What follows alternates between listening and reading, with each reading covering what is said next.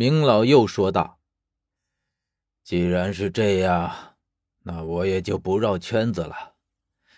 这次我希望你能带我去开封城中城。你说的可是开封城洛城最下面的魏大梁城？”明老点点头：“就是那里。本来我打算亲自前往的，可是……”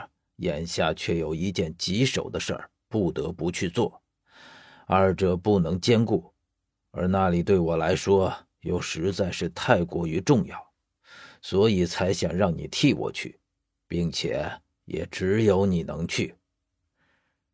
至于那里，我一直也想去看个究竟，我有很多疑惑，希望能在那里找到答案。明老微微的摇了摇头。你之前想去，只是因为好奇罢了。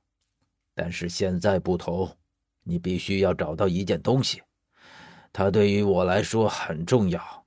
更重要的是，你可能会因此赔上性命。我心中一动，是什么东西？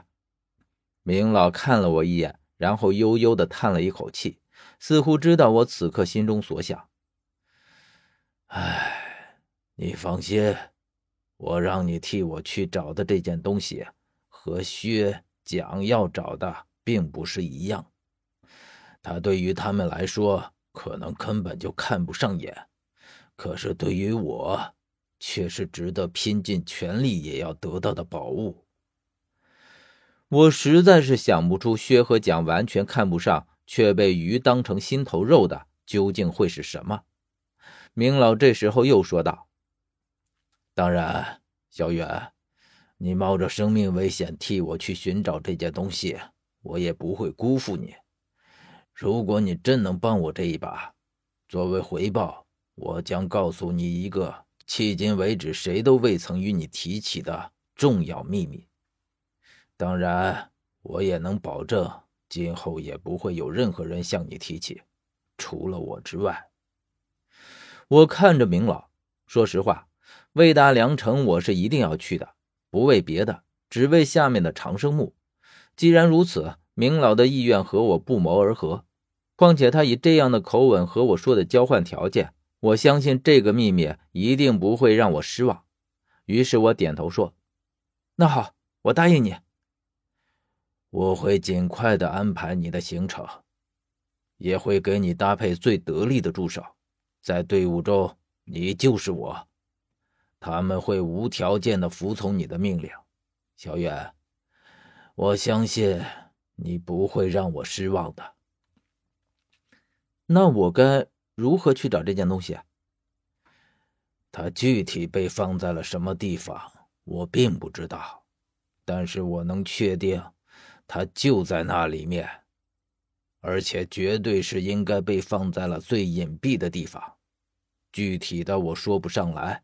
但是你去到里面见到他之后，自然就会知道你要找的是什么了。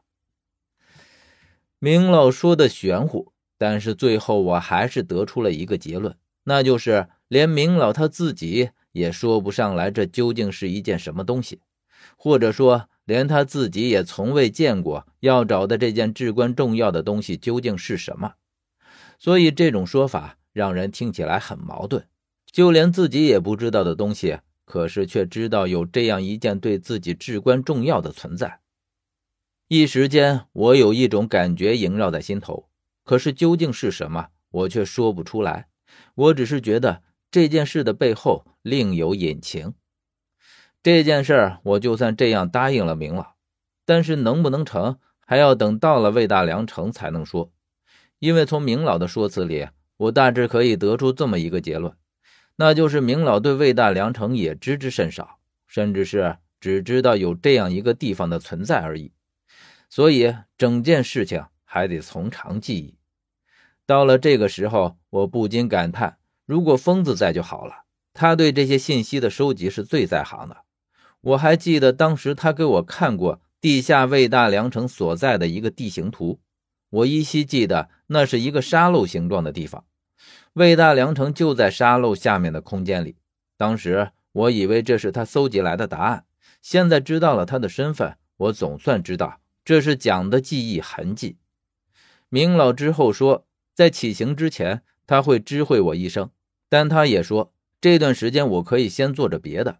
之所以现在告诉我，是想让我有个心理准备，因为他认为我可能还需要时间考虑一下，却不想我这么爽快的就答应了。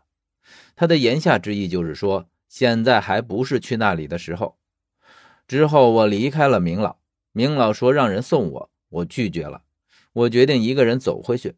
因为有些事儿我需要理一理，似乎在见过明老之后，有些事儿彻底的乱了，所以一路上我几乎都处于神游状态，还是到了一个十字路口的时候才回过神来。可是回神的那一刹那，我却看见了一个人，从背影上来看，这个人竟然和疯子有几分相似。